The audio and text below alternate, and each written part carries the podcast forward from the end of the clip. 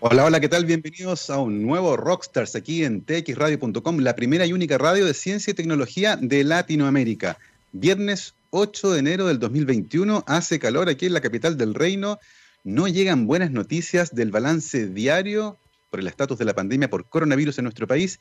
El Ministerio de Salud hace una hora publicó esos datos, 4.201 casos nuevos confirmados por PCR, de esos 1.356 son asintomáticos se informa también del fallecimiento de 61 personas producto de este virus en nuestro país y la verdad es que los números están apuntando a un escenario bastante complejo en el futuro cercano y aparentemente es muy probable que nos pasemos el mes de febrero encerrados en cuarentena, así que el panorama desafortunadamente no pinta muy bueno. En Europa y en Estados Unidos están pasando por algo similar. El día de ayer en Estados Unidos, de hecho, fue el récord de muertos en un día producto de la pandemia desde el inicio de la misma. Así que la situación está también bastante fuera de control. Por el lado bueno, hoy día se publicó un estudio, al menos se puso a disposición de la comunidad científica, que muestra que la mutación eh, detectada en Inglaterra, una de ellas al menos, responde bien a la inmunidad otorgada por la vacuna. Ese fue un experimento que se hizo con el suero de 20 pacientes que habían sido vacunados y se expuso a esa versión mutante. Sin embargo, todavía no sabemos cómo la mezcla de distintas mutaciones podría afectar a las vacunas. Así, bien informados, comenzamos nuestro programa de hoy y ya nos acompaña nuestra invitada ahí en la transmisión por streaming, la doctora Nicole Fauré de la Barra, ingeniero civil bioquímico de la Pontificia Universidad Católica de Valparaíso, PhD en química de la Universidad de Glasgow en el Reino Unido. Actualmente se desempeña como especialista en educación STEM y directora de investigación, desarrollo e innovación en bioquímica.cl. En nuestra entrevista 4ID Science del día de hoy. Nicole, bienvenida a Rockstars. Hola, gracias Gabriel. Oye Nicole, lo primero, cuéntanos un poco cómo has estado con esta pandemia, cómo se ha llevado esto de la vida laboral desde la casa, eh, principalmente a través de medios digitales, ¿cierto? Y además estar encerrado, cortar los vínculos muchas veces con la familia, la maternidad, algo nos contaba fuera de micrófono, cómo uno vive esto y en el caso tuyo, ¿cómo lo estás haciendo? Temazo, porque la verdad es que la pandemia nos cayó en marzo y de una semana a otra tuvimos que empezar a cambiar, adaptarnos, flexibilizar nuestras rutinas y, claro, yo tengo un hijo de casi tres años, Lorenzo, y, no, y el núcleo familiar, hacer todo esto como cambiar la, estructura del trabajo a teletrabajo gracias a la oportunidad que, me entregó la empresa bioquímica, que es donde yo trabajo. Eh, fue todo un tema. Pues. Tenéis que los tiempos de concentración van cambiando, eh, hay algunas estrategias, comprar juguetitos didácticos para que se entretengan, eh, cambia toda la dinámica, pero, pero sí es posible, pero es un gran desafío y un gran cansancio, o sea, yo ya te digo que yo todavía no me tomo vacaciones, ahí espero tomármelas en febrero, unas buenas vacaciones, porque eh, el cansancio se siente ya. De, teletrabajo con niños. Exactamente, de hecho, el agotamiento mental y todos los problemas asociados a eso ha sido una de las áreas de investigación más importantes durante la pandemia, porque está teniendo múltiples consecuencias en la vida de las personas. Oye, Nicole, hablemos de ciencia y hablemos de tu camino en particular por la ciencia. Esto es una carrera que es muy bonita, la Ingeniería Civil Bioquímica que le imparte la Pontificia Universidad Católica de Valparaíso. Cuéntanos un poco qué fue lo que te llevó a elegir esa carrera en particular, qué, aspectos de tu infancia y juventud te llevaron a elegir ese camino en particular. Eh, bueno, cuando chica, igual en el colegio era bastante curiosa. Siempre me llamaba la atención tecnologías o, cosas a resolver problemas. Em, y empecé en la búsqueda de, alguna carrera o profesión que fuese bastante multidisciplinaria, que, tuviese un poquito de todo. No, no, me veía, por ejemplo, haciendo una carrera muy eh, enfocada solamente en una área de las ciencias, no sé, por ejemplo, decirte bioquímica solamente. Me gustó por ejemplo, em, cuando empecé a buscar estas carreras, me acerqué a la Universidad de Chile y tenían ingeniería civil en biotecnología. Eh, también me llamó la atención. Y después conocí la civil bioquímica y, me mató, porque era muy entretenido, porque podía hacer procesos industriales, mejorar procesos actuales, mezclado con genética, con ramos muy entretenidos, desde la nutrición, eh, desde termodinámica. E, era muy amplio y muchas aristas a las cuales podías ir explorando. Entonces mm. al final me tomé por esa decisión, que era una, decisión muy entretenida, muy amplia, eh, con la ingeniería y la ciencia eh, involucrada. Oye, ¿y tú vivías en la quinta región? No, no, yo, yo santiaguina. eso implicó entonces un cambio de vida porque tuviste que ir a estudiar a la quinta región. ¿Cómo fue esa experiencia tan joven irte de Santiago, tal vez de tu casa familiar, ¿cierto? Vivir sola en la quinta región, a estudiar además, eh, y esta carrera que, que pintaba súper entretenida, particularmente porque tiene esta aproximación industrial, ¿cierto? Las aplicaciones, más que otras carreras como la bioquímica a secas. Em, bueno, era chica, o sea, ¿cuándo, comencé la universidad? Como el 2008, por ahí, em, o antes, ya no me acuerdo. Pero, pero era chica, 17 años, eh, claramente fue, fue un cambio total, o sea, vivir sola, eh, también las estrategias de, aprendizaje, yo no las tenía casi, o sea, como que era mucho, venía del colegio, de, esto del aprender, memorizar, regurgitar, eh, test estándar, y en la universidad, claro, se te ponen problemas, desafíos que resolver, entender de otras aristas las cosas mm. multidisciplinariamente. Entonces fue todo un tema. Yo, ojo, el primer año me eché dos ramos de tres. Así fue. en serio. Eh, fue difícil. El, no, el primer semestre, eh, dos ramos de tres. Y el segundo semestre ya como que tuve ese tiempo de adaptación y fui para arriba. Y ahí empecé ya eh, con, con unas buenas habilidades ya cimentadas, eh, poder tomar este desafío de, esta carrera, de, estudiarla y llegar a cabo al final. Sí, pues es el impacto de pasar directamente del colegio a la universidad con un ritmo distinto de aprendizaje, con una exigencia diferente, uno súper chico, en el caso tuyo, 17 años, entrar a la universidad, es un desafío mayor, eh, además viviendo solo, lo que tiene otras complicaciones desde el punto de vista personal también, por supuesto. Oye, y en ese camino, estudiando ya la carrera, eh, se afianzó esta idea que tenías tú cuando la elegiste, ¿cierto? eh, vinculada un poco con los procesos, con la industria.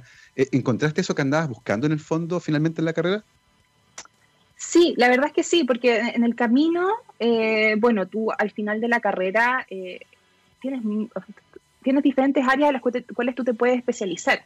Y yo elegí investigación, me quedé en el área de investigación y empecé a, me enamoré de un área que son las, específicamente de la ingeniería enzimática, eh, porque buscaba, porque así, resolvía muchos problemas. Eh, estaban, estaba muy interesante estudiar y, trabajar en ingeniería enzimática por eso, porque podíamos eh, buscar soluciones a problemáticas reales, no sé, biodiesel, energías renovables a través de enzimas o entender otros procesos de mejor manera. Entonces ahí me quedé explorando toda esa área y que me encantó. O sea, hasta el día de hoy me, me, fascina. toda el área de las enzimas es una maravilla. Y de hecho es una de las áreas, probablemente en la ingeniería civil bioquímica, que tiene la mayor aplicabilidad, porque hay un montón de problemas industriales que se pueden resolver con enzimas. Eh, enzimas muchas de las cuales están purificadas, otras que hay que descubrir y que eventualmente podrían estar en plantas, en animales o en bacterias.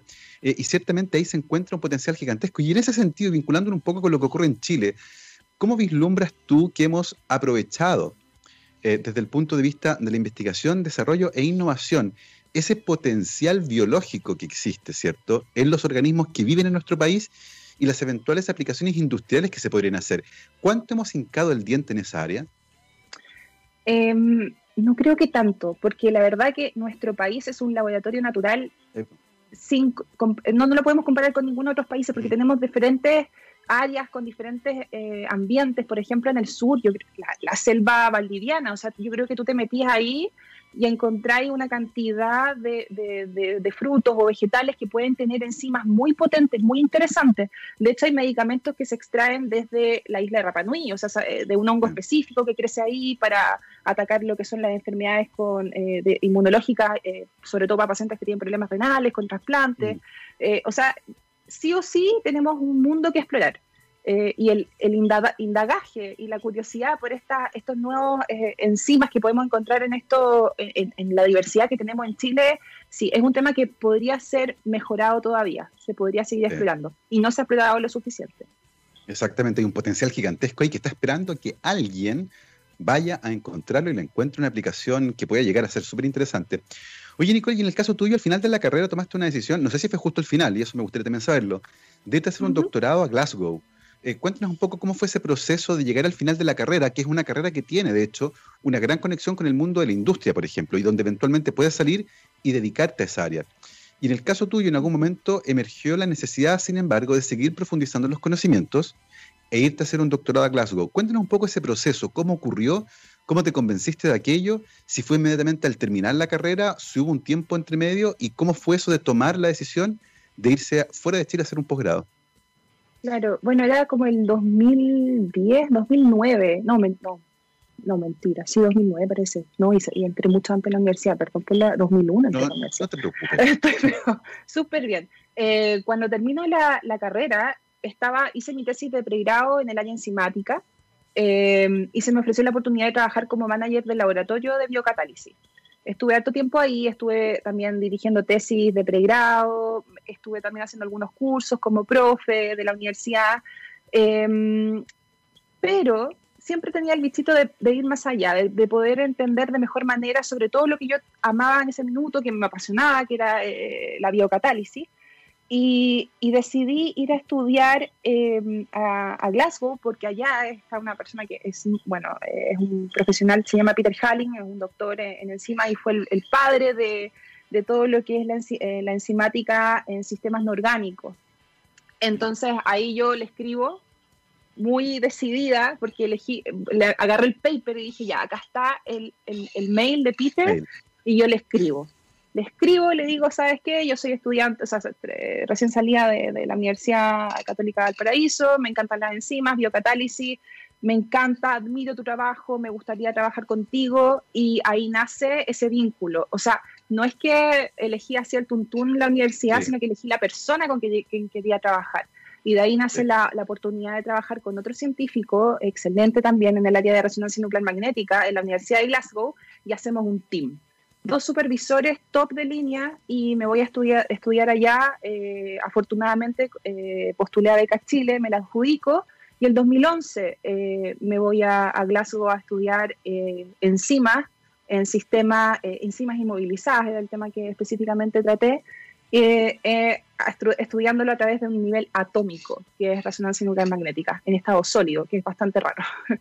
Oye, fascinante porque además, y, una lección súper importante para muchos que están en la carrera científica, que están justamente buscando dónde seguir, eh, elegir muchas veces una persona, alguien que uno admira su trabajo, que, que te ha tenido una línea de investigación interesante, que uno le apasiona, más que una ciudad, una universidad en particular seguir a alguien que está haciendo cosas que a uno le parecen que son fascinantes. Y en el caso tuyo, si tomaste la decisión, ¿cierto? Este trabajo de esta persona me encanta y me gustaría formarme con él porque me parece que podría ser súper interesante. Eh, te vas a Glasgow. ¿Qué tal la vida en Glasgow? Eh, completamente diferente porque es una sociedad más fría, la, de Reino Unido. Eh, la ciudad es preciosa, o sea, Glasgow es una ciudad encantada. De hecho, la Universidad de Glasgow tú la veis repletada de, de, gente asiática. Y tú una vez pregunté, ¿por, qué hay tantas personas asiáticas en la Universidad de Glasgow? y una respuesta bastante extraña fue que eh, la universidad se parece al castillo de Harry Potter. y tal cual. Entonces, bueno. Eh, quiero estudiar con Harry Potter. Exacto, quiero ir. Bueno, y lamentablemente, después de que tú llegas, tú te das cuenta de que ahí generalmente no vas a trabajar, no va a estar en el laboratorio donde estaba el laboratorio de Kelvin, porque ahí estuvo Kelvin, el de los grados Kelvin, eh. em, trabajando. No, trabaja en otros edificios, esa es como la casa central. Eh, pero es, una, es un mundo diferente, entretenido también porque la educación, al menos en UK, es vista de otra manera. Eh, es muy em, colaborativa. yo mm. tuve la oportunidad de viajar por toda Europa, también viajé a Estados Unidos por el doctorado. Eh, las instalaciones que están alrededor de toda Europa o UK tú las podías ocupar. Yo, por ejemplo, estaba trabajando con un magneto de 400 eh, Tesla, me fui a ocupar uno, pero que era de 1. y algo, gigante, en Warwick, en la Universidad de Warwick. Em, entonces eso es como bien entretenido, el poder explorar, el poder ver otras realidades, em, te enriquece mucho. Em, son realidades que nosotros no vemos en Chile. O sea, a pesar de que hay un doctorado acá, que tenemos gente excelente que pueda dictar los, los cursos y todo, y la formación, y, como facilitadores de, ese aprendizaje, pero creo que el, el, romper la burbuja y ver cosas que están sucediendo afuera es invaluable cuando te mueves al extranjero a estudiar. Exactamente, y qué buen análisis ese de, las diferencias que existen y de las oportunidades que se arman a partir de las colaboraciones, que permite también cierto generar conocimiento un poco más profundo. Y, en el caso tuyo, Nicole, eh, algo nos contaste, ¿cierto? Algo nos adelantaste con respecto a lo que hiciste. Eh, Pero, pero ¿cuáles eran las preguntas? ¿Qué cosas estaban tratando de averiguar y cuál era la pregunta central, por ejemplo, en tu tesis de doctorado? Em, queríamos ver cómo, porque lo que pasa es que en, en, en, eh, enzimas inmovilizadas es como una caja negra. Hay poco que se sabe, porque tú no, no, no tenéis mucha información de, la flexibilidad de las moléculas, de cómo se están orientando eh, la, las enzimas eh, desde el soporte que tú las inmovilizaste, etcétera. Entonces lo que queríamos ver era entender en detalle, desde el átomo que estaba unido al, a la superficie del soporte que tú le pusiste para inmovilizarlo, la orientación que tenía, por ejemplo, los sitios activos de las enzimas, que son súper importantes, es ahí donde pasa toda la acción. Entonces, o por ejemplo, cómo hacían interacciones con el, el, el, ambiente que les ponías, si les ponías un poquito, no sé, de ambiente orgánico, un poquito de agua, cómo va la enzima interactuando y moviéndose en ese ambiente.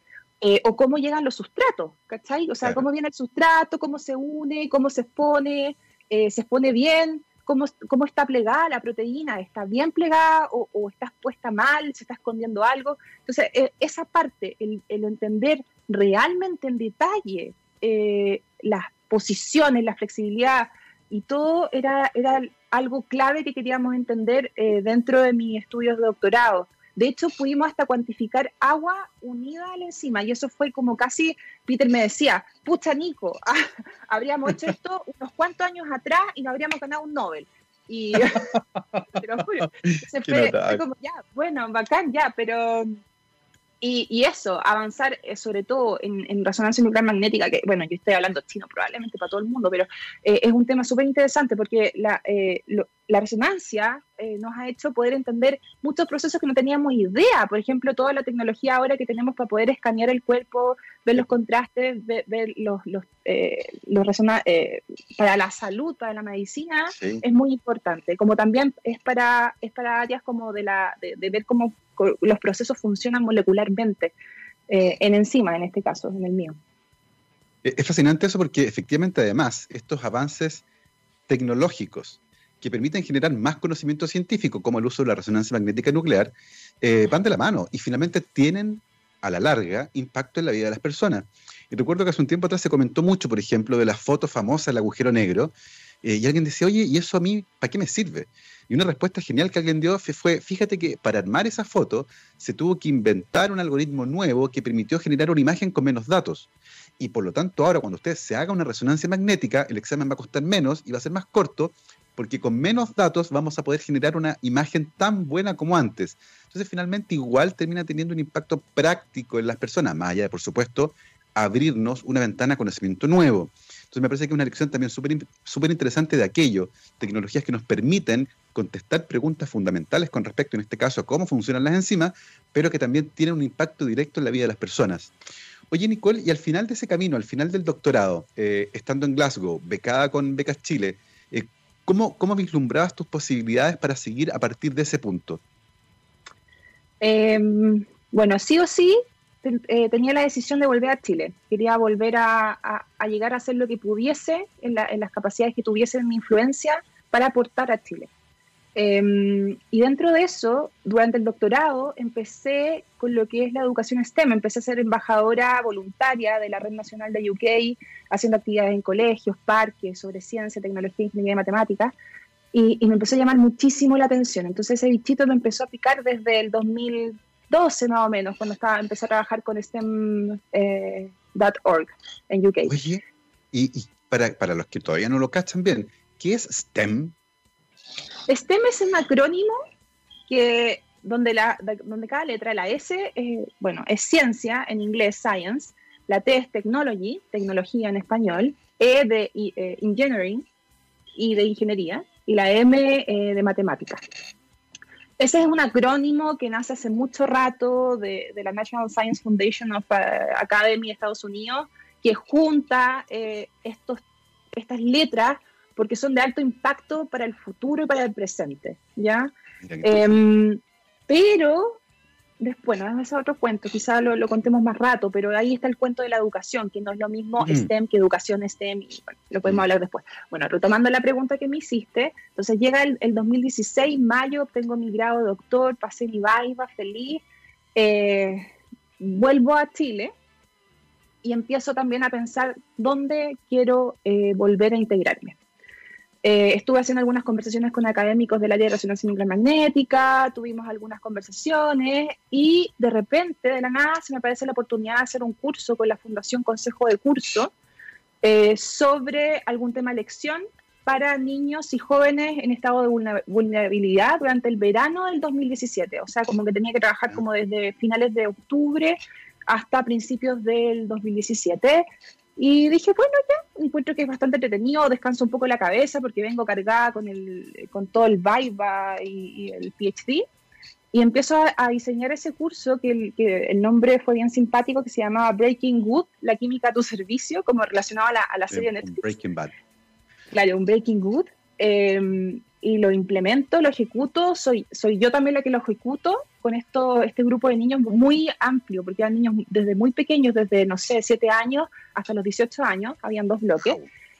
Y ya hice como dos, dos, versiones para este curso de verano eh, y lo pasé tan bien, y los niños lo pasaron tan bien, y dije, no, esto, esto es algo que yo necesito en mi vida, eh, es lo que me apasiona, porque entregarle el contexto, la rigurosidad de la ciencia, eh, hacer cosas que le hagan sentido, el, tener estas expectativas en esos niños. O sea, me acuerdo que cuando comenzamos yo le hice una pregunta a, un grupo de los niños más grandes. Le dije, ¿ustedes creen que se podrían ganar un Nobel?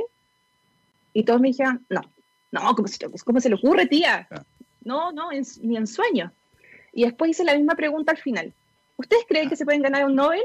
Y algunos levantaban la mano. Y ya con eso yo dije, trabajo hecho instaurar la curiosidad y, el, mirar el futuro como un futuro maravilloso, donde tienen eh, desafíos y oportunidades, yo creo que es lo que mejor podemos transmitir en, la educación actualmente. Entonces ahí ya decidí por educación y se me, eh, se me, se me puso la oportunidad de trabajar en bioquímica.cl, que es una empresa que ya lleva muchos años trabajando en educación científica, y yo digo que sí al tiro.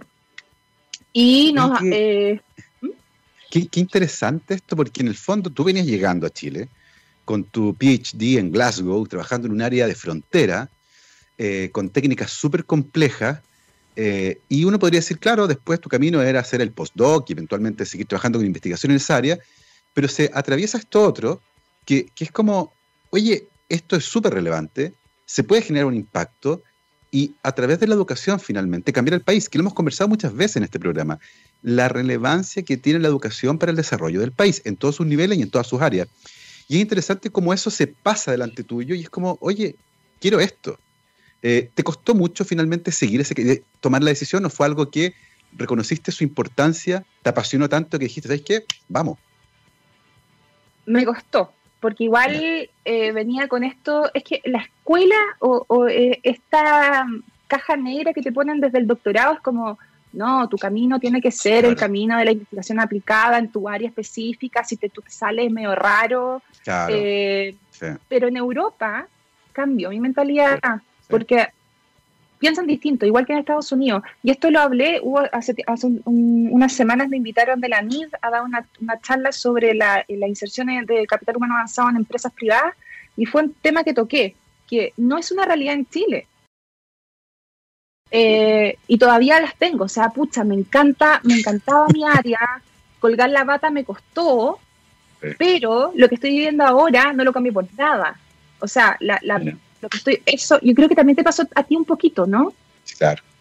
Sí, claro, absolutamente, absolutamente. Un cambio que es un poco raro, pero es cultural finalmente, porque se espera que uno entrando ese camino lo termine y jubila a los setenta y tantos años en un laboratorio y ojalá te saquen en el ataúd del laboratorio. Es, una cultura que, funciona un poco así. y además uno en este mundo tiene la sensación de que fuera de la academia no hay vida. Uno no encaja en el mundo si no es dentro de la academia. Y si bien los espacios todavía no son muy abundantes, hay espacios súper relevantes fuera de la academia donde la formación de alguien en ciencia puede ser un tremendo, un tremendo aporte. Me encanta que conversemos de esto, fíjate, porque creo que es una gran lección para muchos que entraron en el camino y que están viendo que el futuro es un poco oscuro porque las plazas académicas ciertamente son escasas, pero esas neuronas también pueden tener un impacto gigante fuera de la academia y me encanta y vamos a seguir hablando de eso después de esta pausa musical. Son las 12.28 y en nuestra entrevista for ID, for ID Science del día de hoy estamos conversando con la doctora Nicole Fauré de la Barra, ingeniero civil bioquímico de la PUC B PhD en química de la Universidad de Glasgow en el Reino Unido y actualmente especialista en educación STEM y directora de investigación, desarrollo e innovación en bioquímica.cl. Vamos a una pausa musical. Querido Gabriel, dele con los botones. Nos vamos con The Verb. Esto se llama Lucky Man. Vamos y volvemos.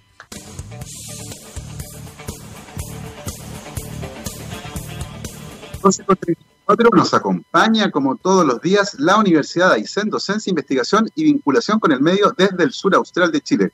Para más información visiten la página web www.uaisen.cl y además cada semana iremos conociendo historias de investigación en el extremo sur de Chile de la mano de sus investigadores e investigadoras. El día de hoy, aquí en Rockstar de viernes 8 de enero del 2021, y en nuestra entrevista For ID Science nos acompaña la doctora Nicole Fauré de la Barra, ingeniero civil bioquímico de la PUC-P, doctora en química de la Universidad de Glasgow, y actualmente especialista en educación STEM y directora de I D I en bioquímica.cl. Háblanos un poco, Nicole, acerca de esta experiencia que te cambió finalmente el destino de haber hecho este, este curso para niños de química, que también les cambió a ellos su visión sobre su relación con la ciencia y tu llegada finalmente a bioquímica.cl. Em, bueno, lo que ya había comentado un poco eh, sobre esa experiencia con Fundación Consejo de Curso fue excelente eh, termino de hacerla y, y, empiezo, bueno, y ahí tuve la, eh, me acerqué a bioquímica.cl como empresa y les expreso mi interés por, eh, por, trabajar ahí porque encontraba que era muy choro lo que hacían, educación científica, ellos tienen todo un tema, bueno, tenemos un tema relacionado con productos de, de desarrollo de competencias, habilidades científicas, esta experimenta, em, y les propongo ¿por qué no postular al, a este mm, fondo de la NID de, inserción de capital humano avanzado? Y me dijeron que sí, que les interesaba mi perfil y que quisiéramos eso. Así que nos sentamos, estuvimos una semana más o menos formulando el proyecto en conjunto eh, con, el CEO en ese minuto, Matías Gutiérrez, la, eh, de desarrollo, Ana Morán, y la actual CEO de bioquímica, Daniela Mendoza y sale este, este proyecto de fortalecimiento de la competencia bioquímica.cl a través de, mi inserción, lo postulamos y fue adjudicado. Y eh, empiezo ya formalmente a ser parte de la, de, la empresa. Y uno de los primeros desafíos súper entretenidos fue el desarrollo de una línea totalmente nueva que no tenía bioquímica de sensores educacionales. Y tomé el desafío, o sea, nada que ver. yo, yo, veo tu cara, así como, nada que ver. Eh, sí, pero tiene todo que ver. Eh, tomo el desafío porque claramente existe una falencia de buen equipamiento, instrumentación, que te lleve la epistemología de la ciencia en las escuelas y a buen valor también, porque tú pedís algo, cotizaciones y son extremadamente caras. Entonces, levantamos este proyecto y sacamos al final una línea con tres diferentes kits de sensores. Eh, el, a mí el que más me gusta es el de química, porque realmente podía hacer ciencia eh, en cualquier espacio. Es un maletín chiquitito, lo abrís, tenía un pHímetro, em, un conductímetro, eh, una termocupla eh, y un medidor de presión de gas absoluta. Y eso lo podía instalar en cualquier lado, pero en cualquier lado, si quería en el patio, porque tiene batería. Em, y eso lo, lo lanzamos el año pasado Em, y también hay, otros dos kits, uno que mide dióxido de carbono y el otro eh, mide variables ambientales. Y eso lo logramos en un tiempo récord, fue como un año y algo. Lo logramos y lo sacamos al mercado a un precio competitivo y ese fue uno de los primeros desafíos que tuve. Em, obviamente también alinear las actividades, que fueran actividades aplicadas, entretenidas, e introducir este, este nuevo, esta nueva posibilidad a la escuela. Ahí hay un espacio que es súper interesante que justamente tiene que ver con ¿cuántos colegios en Chile, qué porcentaje de los colegios en Chile cuenta con espacio y equipamiento adecuado para trasladar muchas veces las ideas complejas de la ciencia en experiencias que se puedan ver, en experiencias con las que los estudiantes puedan interactuar? Eh, en ese sentido, ¿qué panorama podrías tú describir para esa situación en los colegios de nuestro país? Em, mira, sabes que no diría que es tan mala, o sea, hay espacios, tienen laboratorios, pero generalmente están un poco eh, outdated, están como con instrumentos que no, no, están funcionando bien, necesitan mucho cuidado. Entonces yo creo que, que, quizá la mejora que realmente tenemos que hacer es instaurar espacios donde la ciencia no tenga una muralla con otros espacios. O sea, que un espacio de ciencia, por ejemplo, tenga un mobiliario que se mueva, que, se pueda hacer un espacio de clase, instrucción directa, si queréis, o reflexión grupales, y que también podáis hacer ciencia ahí. ¿Por qué no? Eh, no tenemos que dejarla solamente en un laboratorio. Creo que para que sea más efectiva en las escuelas. El, mundo de la academia y el mundo de la investigación aplicada ya en profundidad es otro mundo, necesitamos espacios dedicados, pero, pero en las escuelas podemos tener esta simbiosis, ¿cachai? Entonces creo que sería bastante interesante que, no eh, veamos esas posibilidades de, mezclar espacios, espacios más colaborativos. Y, y lo otro que es súper interesante también es que no es sencillamente un acto de magia, no es llevar el maletín con un truco que cambie de color, es estar asociado además a un programa de estudio, es darle sentido eh, teórico, ¿cierto?, a una actividad práctica. En ese sentido, ¿cómo se trabajan esas actividades? Son desarrollos de ustedes finalmente, ¿cierto? Esto del maletín con actividades. Cuéntenos un poco cómo se genera finalmente ese tipo de producto que no es solo el físico, sino que también la idea detrás de eso que además tiene que ir asociado al programa de estudios del Ministerio de Educación. Claro, sí. Nosotros para esa línea específica desarrollamos un programa eh, con algunas actividades claves que tienen alineados objetivos de aprendizaje, desarrollo de habilidades, etcétera. Pero sabes que ahí, pasa algo bastante interesante, porque no podemos hacerlo todo. No podríamos, es un trabajo titánico hacer que un producto como ese, por ejemplo, esté alineado todo el currículum nacional de la área de ciencias, porque tenemos una Biblia. En Chile usamos una Biblia de currículum para todas las asignaturas, no solo ciencias. Entonces es algo que, es difícil de atacar por ahí, diría yo, Gabriel. Como, entonces ahí entraría a cambiar la mentalidad de las personas que están desarrollando las actividades para que puedan verle la aplicabilidad y esta, em, flexibilidad a estos instrumentos y cómo insertarlos en la sala de clase. Y ese es el gran desafío. Y por eso ahí que es tan importante la educación con enfoque STEM, porque tenemos que cambiar esa mentalidad y hacer que las personas que los docentes en Chile y directivos y, todas las instituciones educativas tengan metido en ese ADN que, claro, no vamos a poder entregarles la receta para cada objetivo de aprendizaje, pero sí eh, es clave que aprendan em, la forma de poder aplicar esas cosas que son tan potentes de una forma más amplia. Em, y ahí, por ejemplo, nacen nuestras iniciativas STEM. Y bueno, me imagino que algunos de ustedes no deben tener idea por qué, qué, es educación STEM, porque eh, difiere al acrónimo STEM. Y ya hablando de educación STEM, educación STEM lo que viene a buscar es fortalecer el desarrollo de habilidades de la mano de conocimiento. Y no como lo estamos haciendo hasta ahora, hace más de 200 años, que solamente instaurar el conocimiento en las escuelas, la memorización, el, llegar a este objetivo de aprendizaje sea como sea, eh, sin tener la habilidad de la mano, que es súper sabido que un conocimiento que está desarrollado en la mano de una habilidad es para toda la vida. Exactamente. Muchas veces ese conocimiento que emerge en el vacío es el que se pierde. Esto que viene de memoria y después de un rato nos olvida, pero cuando ese conocimiento viene asociado a una experiencia, donde uno hizo paso a paso algo que tuvo un resultado, eso está integrado en una experiencia y por lo tanto la recordación de aquello, el impacto que tiene el aprendizaje es mucho mayor. En ese sentido, este tipo de estrategias de enseñanza, ¿qué tanta penetración ha tenido en Chile? ¿Cuánto se ha implementado? ¿Cuánto espacio queda para crecer ahí? Y en ese sentido, ¿cómo se vislumbra el trabajo que ustedes están haciendo desde bioquímica.cl para dar cuenta de ese espacio de necesidades? Mira, actualmente eh, es una situación que, que, no es favorable porque, mira, te cuento un poco la historia de por qué empieza a ser importante la educación STEM en Chile. En 2019, el Ministerio de Educación lanza cambios curriculares, ¿ya? Que iban a ser ejecutados desde el 2020, más encima. Eh, tercero y cuarto medio se vio completamente eh, cambiado. Eh, incorporaron la, la, frase educación STEM formalmente en el currículum, además de la mano del aprendizaje basado en proyectos, ABP. Ya empieza a aparecer ahí realmente en el papel eh, que tenemos que nosotros eh, regirnos.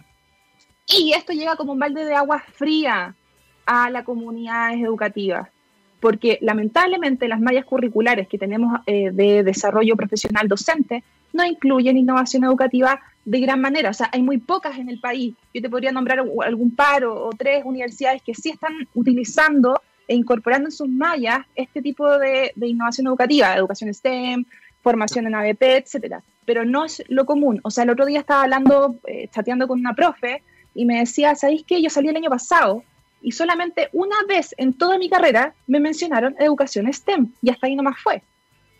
pero, pero en ese sentido entonces pusimos la carreta delante de los bueyes. Se estableció un cambio que requería antes formar esas habilidades de los profesores. Como que se forzó un poco el sistema, ¿no? Eso, eso ha generado, me imagino, algunos tipos de, de dificultades, porque tenemos entonces profesores que están implementando una forma de enseñar que tal vez ellos todavía no están muy familiarizados, ¿no? Sí, pero sabes que eso es un problema, yo creo que pasa en todo el mundo. No es que solo en Chile pusimos los bueyes antes de, la carrera, o sea, eh, lo que dijiste. Eh, yo creo que es, es normal, no, no es algo nuevo. Eh, pero el cómo salimos de ese embrollo, cómo resolvemos ese problema complejo es lo importante. Y me gustaría enfocarme ahí más que, más que en echarle la culpa a que, ¿por qué? ¿Por qué hicieron eso? No, porque ya está y hay que solucionarlo. Claro, entonces ahí, bueno, lo que pasa, las soluciones concretas serían desarrollo profesional docente, que es el PD, el que, uno habla después de que tú egresas durante tu trayectoria profesional. Em, y ahí tiene que ser la clave. Ahí el, el, Mineduc sí está haciendo esfuerzos, por supuesto, tiene un, un área de ADP, pero claramente los esfuerzos del gobierno no van a poder atacar a todo nivel nacional. O sea, tenemos que aunar fuerza, sector privado, sector público, tenemos que juntarnos y, tratar de trabajar para el futuro de nuestro país en ese sentido. Entonces, claro, y acá hay otro problema. Los docentes eh, generalmente lo que tienen a disposición son eh, como mm, eh, capacitaciones teóricas. O sea, tú vas, ya, vas la, la OTEC no sé cuántito, te hace una capacitación de ADP, pero súper teórico. Ya trabajáis, ya lo bacán, empezáis, es una introducción genial, pero el cómo quedaste cojo. O sea, te entregaron todas las, herramientas para hacerlo, pero al final llegaste, no sé, lo hiciste en el verano, ponte tú, y llegaste a marzo, y, el, y ahí sí que el güey te pasó por encima, porque con toda la pega que tenías en planificación, eh, no tenías el tiempo de aplicar el cómo, ¿cachai? De, sentarte así, y más encima no, te dan muchas horas para planificar, eh, y el cómo te quedó cojo. Tenías todas las buenas intenciones, las ganas de cambiar el mundo, pero después te cayó el sistema encima y no pudiste implementarlo como quisiste. Eso es lo que pasa realmente. Eso es con, todos los grupos de profes que yo trabajo, eh, lamentablemente. Y es ahí, por ejemplo, los desarrollos que estamos haciendo nosotros. O sea, yo, yo lo que, eh, como directora de Stanford Chile, me estoy dedicando a, que trabajemos en toda una capacitación, pero desde el cómo. O sea, aparte de entregarte el por qué, y, por cómo hacerlo es, práctico. Tú vas a aprender haciendo lo que venimos profesando hace tantos años, diciendo que el, aprender a hacer es lo importante para poder aprender conocimiento, habilidades y conocimiento.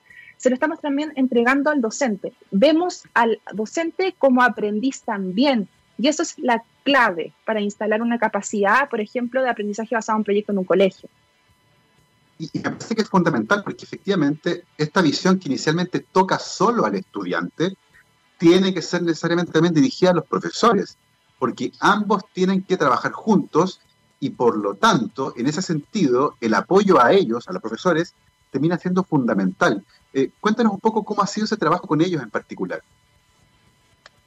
Fantástico. Mira, te cuento un poco en breve, cómo, cómo, llegamos a Stanford Chile. El 2019 postulamos a un Corfo, a un programa, una línea que se llama Viraliza STEM, eh, donde propusimos eh, un programa, instalar un programa en una comunidad educativa regional sobre instalación de capacidades de aprendizaje basado en proyectos bajo el enfoque educativo STEM.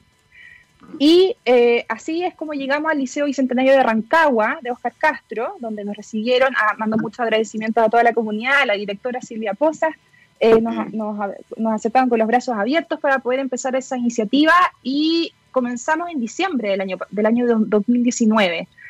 Y en marzo ya estábamos armando las maletas, las cosas para llevarnos a Rancagua, hacer todo lo, todas estas capacitaciones eh, presenciales, eh, con metodologías ágiles, innovación empresarial para los niños, post-it, harto post-it. Y marzo llega y el plan totalmente se tuvo que modificar. Eh, gracias al apoyo de Corfo eh, pudimos modificar el proyecto a transformarlo a un proyecto remoto. estuvimos trabajando ahí con todo el equipo de desarrollo de bioquímica arduamente para poder modificarlo y que hacer, o sea, ponernos una, una hipótesis que, que ojalá funcionara, porque también la incertidumbre no la teníamos cómo manejar. Y, nos embarcamos en ese desafío de trasladar este programa, que era un programa de aprendizaje basado en proyectos, con elementos de metodologías ágiles, innovación empresarial. Eh, y, y bueno, cuento corto lo logramos, o sea, eh, fue fantástico, la experiencia fue maravillosa. Acá la clave de poder instalar este tipo de prácticas es la colaboración, o sea, la colaboración entre los docentes, la colaboración con la, eh, la dirección, que esté realmente de acuerdo, que crea en, esa, en, esa, en esta nueva realidad que queremos eh, implantar en, esa, eh, en ese sistema educativo. Si no, no funciona. De hecho, me gustaría justamente profundizar ahí porque en mi experiencia también trabajando con colegios, se nota que el impacto que tienen los y las directoras en esta toma de decisiones es súper importante porque hay directores y directoras que son mucho más abiertos a escuchar estas ideas e implementarlas. Eh, y es súper interesante cómo el apoyo de, que hay a nivel directivo a la implementación de estas ideas es fundamental. Eh, en ese sentido, ¿cómo se llega, por ejemplo, con estas ideas a quienes finalmente toman la decisión para que entiendan lo importante que es trabajar en conjunto, no solo con los estudiantes, sino que también con los profesores? Sí, mira, es un desafío que, estamos trabajando porque claramente la situación ha cambiado completamente. La educación eh, recibió un impacto terrible, o sea, tenemos que empezar a, evaluar cómo, cómo, bueno, pero gracias, yo diría que gracias a la, a la pandemia, que es algo positivo, más que nunca nos dimos cuenta que necesitamos el cambio en la educación, necesitamos adaptarnos, motivar, centrar el aprendizaje en el aprendiz, en el estudiante o en este caso también con ese enfoque en el docente. Entonces yo creo que hay camino andado ya, gracias a la pandemia. Eh, ahora, claro, eh, en, el, en, el, en el Liceo Oscar Castro yo tengo, tengo que darle agradecimiento especial a Viviana Toro y, Sara Rojas, profesoras de Ciencias para la Ciudadanía excepcionales. En conjunto de Melissa Droguet también de Lenguaje y Literatura, que también nos apoyó con los ABP. Eh, si no tienes profesores que están con la intención de aprender y abrazar el desafío, es algo que va a ser muy difícil. A pesar de que haya una dirección que esté apoyando, que esté entregando horas y etcétera. Pero tiene que haber personas que quieran y que crean en este cambio eh, del paradigma. Exactamente. Y, y tú mencionaste además, en el camino, en este proyecto que ya era complejo, aparece la pandemia, que los obligó a reformular un proyecto que fue pensado siempre en presencial, ustedes sigan con camas y petacas a Rancagua, la pandemia dijo no, hubo que reformular, eso fue un desafío gigantesco porque además hubo que adaptar muchas de las actividades para hacerlas en formato digital. Y muy probablemente durante el 2021 parte importante va a ser así. Sin embargo, en algún momento esto va a pasar. Eh, y hay lecciones muy importantes que aprender con respecto a cosas que también son valiosas de esta experiencia. Porque efectivamente el aprendizaje online va a dejar cosas valiosas en esa transición, pensando que todavía vamos a estar un tiempo más en pandemia, pero que eventualmente esto va a pasar. ¿Cómo vislumbra esa transición de la pandemia a la pospandemia en cuanto a este tipo de proyectos?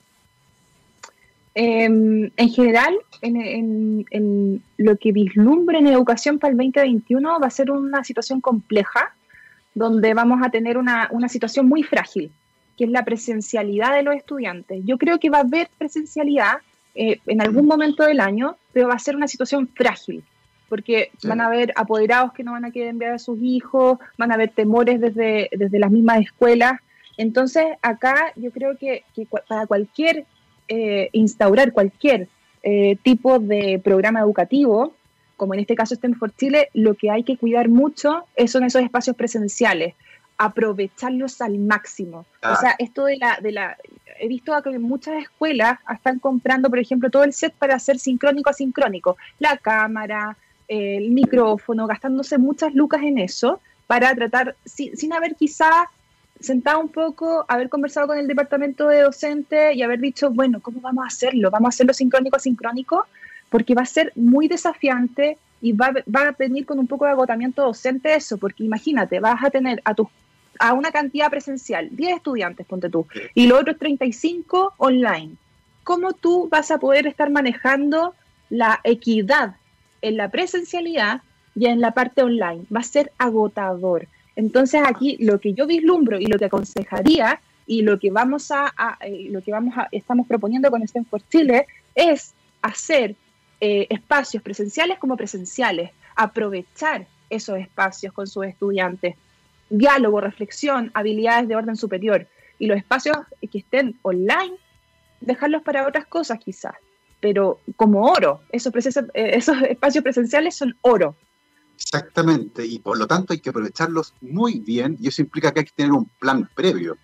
Em, hablamos algo de la pospandemia, eh, lo que nos transporta directamente hacia el futuro. Eh, en ese sentido, cuéntanos un poco, Nicole, cuáles son los desafíos que, como empresa, bioquímica.cl, y como profesional en el caso tuyo, van a enfrentar en el futuro, más allá de la pandemia. Eh, en el fondo, ¿qué otros proyectos vienen? ¿Por dónde van sus ideas? y eventualmente, ¿cómo se van a materializar en el futuro?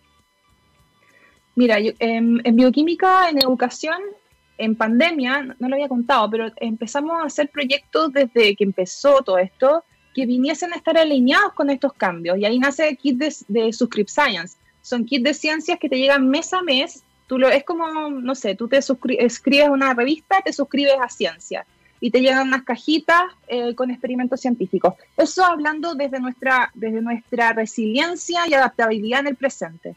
Hablando del futuro, claramente eh, tenemos que seguir trabajando en lo que es educación STEM porque es lo que, se, es, es, lo que tiene que suceder. Porque no sé si leíste el, reporte que sacó el World Economic Forum en octubre del año pasado.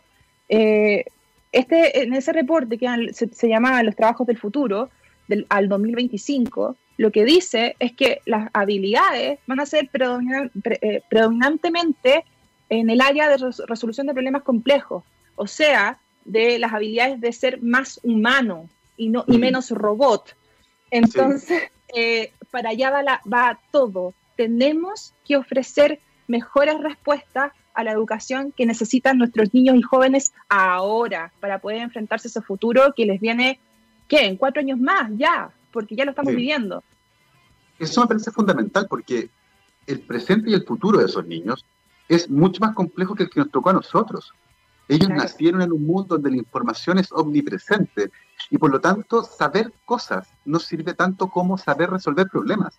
Navegar por un mar de información y por lo tanto la educación de ellos en ese sentido va a ser un poco más compleja que la nuestra, porque es un desafío gigantesco para el Estado, los colegios y eventualmente también para quienes aparecen en el camino como un apoyo, en el caso de ustedes, bioquímica.cl, eh, y los proyectos que están eh, generando para apoyar ese proceso. Eh, en ese sentido hay un tercer actor que no hemos mencionado, que son los padres de estos niños, que muchas veces quedan al margen del proceso de la enseñanza porque les quedó grande. En ese sentido, ¿cómo visualizas el apoyo que ellos deberían recibir? ¿Se están considerando? Por ahora no mucho. ¿Están muy perdidos? ¿Cómo lo ven desde, desde el lado de ustedes, por ejemplo? Eh, los apoderados actualmente son un rol fundamental, o sea, son educadores, desde siempre lo han sido, pero ahora su rol se ha visto totalmente eh, hacia arriba, em, deben estar metidos en el proceso. Por ejemplo, lo que estamos haciendo con Stanford Chile son aprendizaje basado en proyectos, como te contaba, donde resuelven, los estudiantes resuelven problemáticas de contexto local o global, y en el proceso hemos viralizado sus, soluciones. Ahí, en los, y ahí tú te das cuenta en los comentarios de nuestra página web en stanfordchile.cl abuelitas, tíos, papás orgullosísimos de sus hijos, de sus nietos, de sus sobrinos.